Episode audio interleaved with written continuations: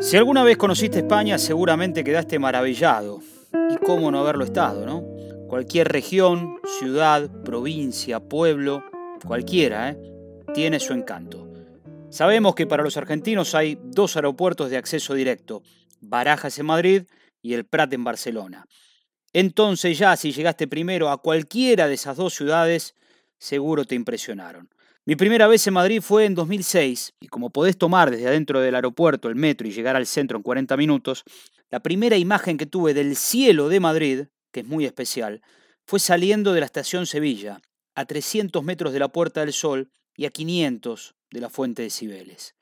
Y esa primera vista me dejó embobado por sus calles, sus edificios, sus balcones, su ritmo, su ambiente, sus bares, su todo. Fue haber llegado y decir, yo quiero vivir acá. Esto es como Buenos Aires, pero ordenado, limpio y con menos gente. Es la Avenida de Mayo multiplicada. Y así empecé a imaginarme que a la edad de la jubilación, a eso de los 65, iba a instalarme. Pero bueno, todo se aceleró bastante. Madrid es elegante, señorial.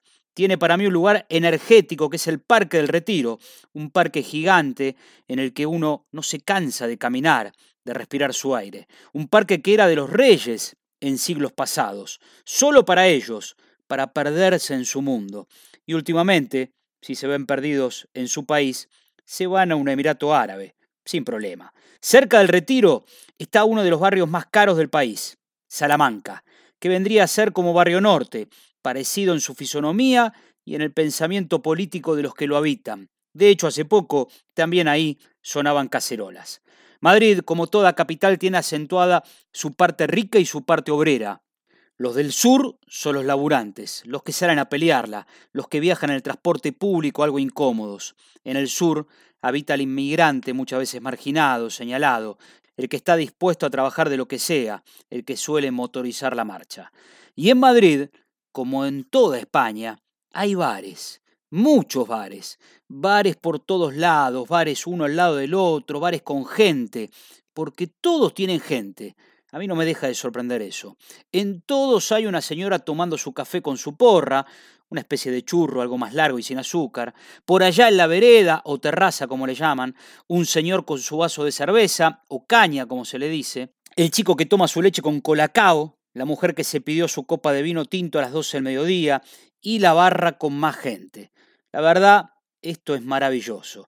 Y todos, todos los que están tomando algo, con su bebida tienen su tapa, su platito de algo, un pedazo de pan con queso, de jamón crudo, y todo es rico, y todo tiene sabor. En fin, uno puede perderse dentro de un bar. La vida de los españoles transcurre en los bares. Allí se habla de fútbol, mucho de fútbol. Hay fútbol en el televisor, fútbol sobre la mesa con el marca, fútbol en la idea de ir a apostar. El juego, en tanto, es algo legal y está enquistado. En esos mismos bares también suele haber una máquina de esas que se le ponen monedas y van pasando figuras, esperando que la coincidencia los haga ser ganadores al menos una vez. Y también está otra máquina, la del tabaco, para ponerle billete ya porque el atado de cigarrillos es caro. Fumar es algo muy habitual y a veces no deja de sorprender tanto vicio. Hoy, esa escena habitual quedó trastocada por las últimas medidas sanitarias ante el avance del coronavirus. Confinamiento, perimetrales, restricciones de horarios, de cantidad de mesa, prohibición de uso de barras. Todo eso es lo que ha cambiado en las últimas semanas en una ciudad capital que está inmersa en una disputa política enorme, muy similar a la que vive Buenos Aires desde hace 13 años. Bueno, te conté algo de lo que es Madrid y aún no hablé de Barcelona, porque si la capital tiene más que ver con la realeza, Barcelona es rebelde, es chillona, cosmopolita, colorida, algo desordenada, pero hermosa, ¿eh? muy hermosa. Gaudí reluce por todos lados, por el Paseo de Gracia, en la Sagrada Familia, y además de ser una ciudad con una arquitectura distinta a todo, tiene el mar, la playa y la montaña, si te mueves unos pocos kilómetros. Barcelona es chica en dimensión si la comparamos con Buenos Aires. Te invita a caminarla, a recorrerla. A los argentinos les fascina Barcelona. Quizá, creo, más que Madrid, pareciera, ¿no? En la capital de Cataluña hay más argentinos que en cualquier otra ciudad de España. Se los escucha más frecuentemente por las calles y se ven productos argentinos en los supermercados con más facilidad. Yerba, dulce de leche, carne estilo argentino, todo se consigue. En cuanto a la carne, vengo a derribar cierto mito. Creímos, nos hicieron creer que tenemos la mejor carne del mundo y estoy convencido que buena carne hay en todos lados. La diferencia es el corte y la cocción. En España te la sirven cruda en cuanto a nuestra costumbre, roja, bien roja por dentro. Es la vaca que muja en el plato. Y el asado, la tira o el matambre o las achuras, las tenés que pedir especialmente y esperar que te entiendan lo que querés. Pero buena carne acá también se come. Además, que en todas las grandes ciudades hay un restaurante de parrilla argentina. Barcelona también es Messi. Es un hombre en todos los puestos de venta ambulante, en una camiseta fabricada en algún taller clandestino que luego tienen que salir a vender los manteros. Pero ya veremos cuánto tiempo más la ciudad condal seguirá relacionada al 10 argentino.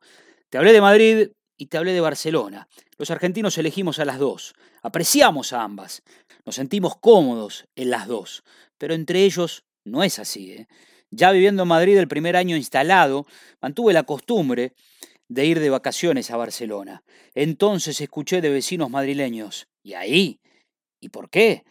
El madrileño no quiere ir a Cataluña, elude dejar su dinero allí por turismo, no le gusta sus playas, y el catalán, por lo general, no quiere mucho al madrileño.